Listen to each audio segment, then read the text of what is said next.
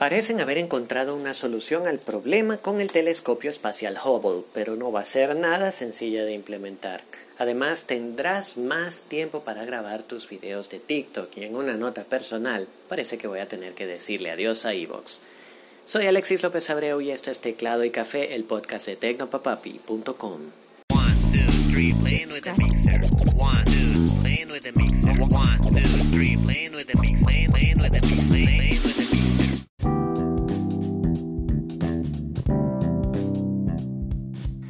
Científicos de la NASA parecen haber encontrado el problema que mantiene al importantísimo e histórico telescopio espacial Hubble en modo seguro e incapaz de tomar mediciones. Al parecer se trataría de un fallo bien en, en el módulo de poder, en el módulo de potencia o en aquel que maneja los comandos de instrumentación de datos. Alguno de estos módulos al parecer habría fallado impidiendo que la computadora principal reciba y procese los comandos necesarios para tomar sus mediciones.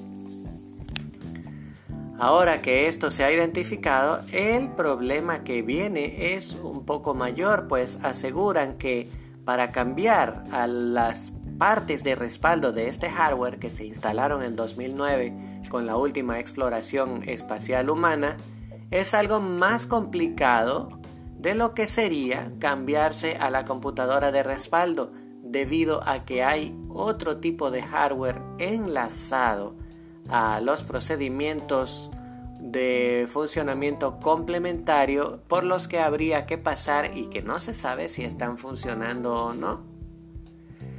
El equipo debe tomar eh, medidas y acciones más complejas y delicadas para cambiarse a las unidades de respaldo, eh, explicó el equipo de la NASA.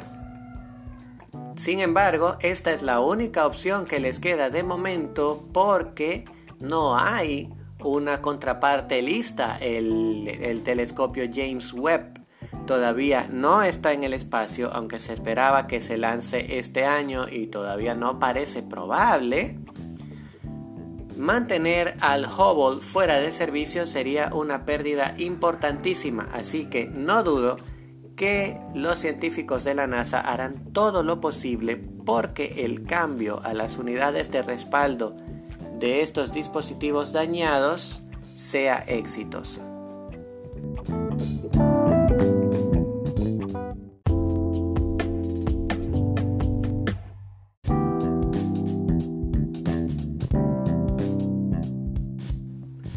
Y volvemos a la tierra y a las redes sociales porque TikTok ha anunciado que muy pronto eh, eh, liberará los videos largos a más personas. La red social arrancó en diciembre del año pasado una prueba en la que daba a algunos de sus creadores más influyentes la posibilidad de compartir videos de hasta 3 minutos pues la red social ha anunciado que a partir del día de ayer y durante las próximas semanas empezará a desplegar esta característica para todos sus usuarios. Una vez que te llegue a ti, si eres TikToker, recibirás una notificación en tu teléfono eh, anunciándote que ya puedes utilizar la característica.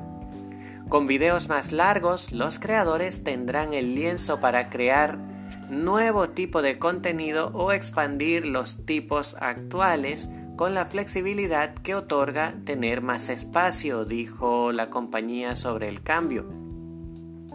Con esto, esperan que creadores de contenidos como aquellos que enseñan técnicas de maquillaje o de cocina tengan una mayor flexibilidad a la hora de crear sus videos sin tener que estarse preocupando por el tiempo.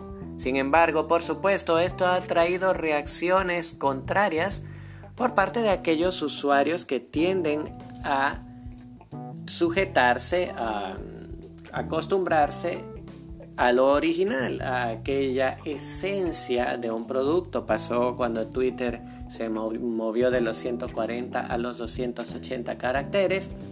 Y ahora, por supuesto, los tradicionalistas parece que están en contra de que haya más tiempo para la creación de contenido. Sin embargo, a mí me parece que es una idea genial, precisamente porque hay personas que pueden decir las cosas de un modo más completo y tener tan poco tiempo limita mucho sus posibilidades creativas.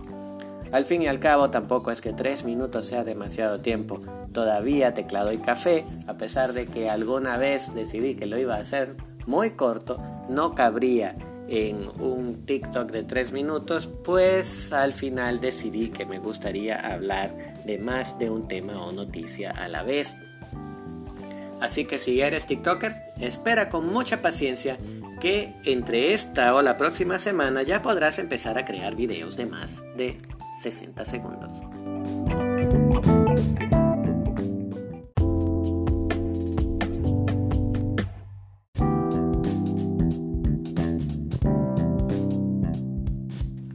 Y terminamos en una nota personal. Lamentablemente, creo que voy a tener que despedirme de Evox, la plataforma de mi plataforma de podcasting favorita.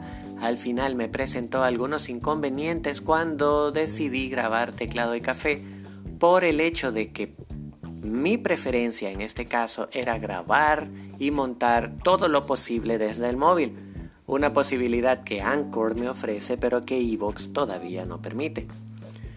Resulta que después de algunos episodios grabando en Anchor y luego importando mi contenido a Evox, parece que a la plataforma eso no le ha gustado mucho y ha terminado eh, bloqueándome la posibilidad de cargar nuevos audios diciendo que mi contenido está prohibido.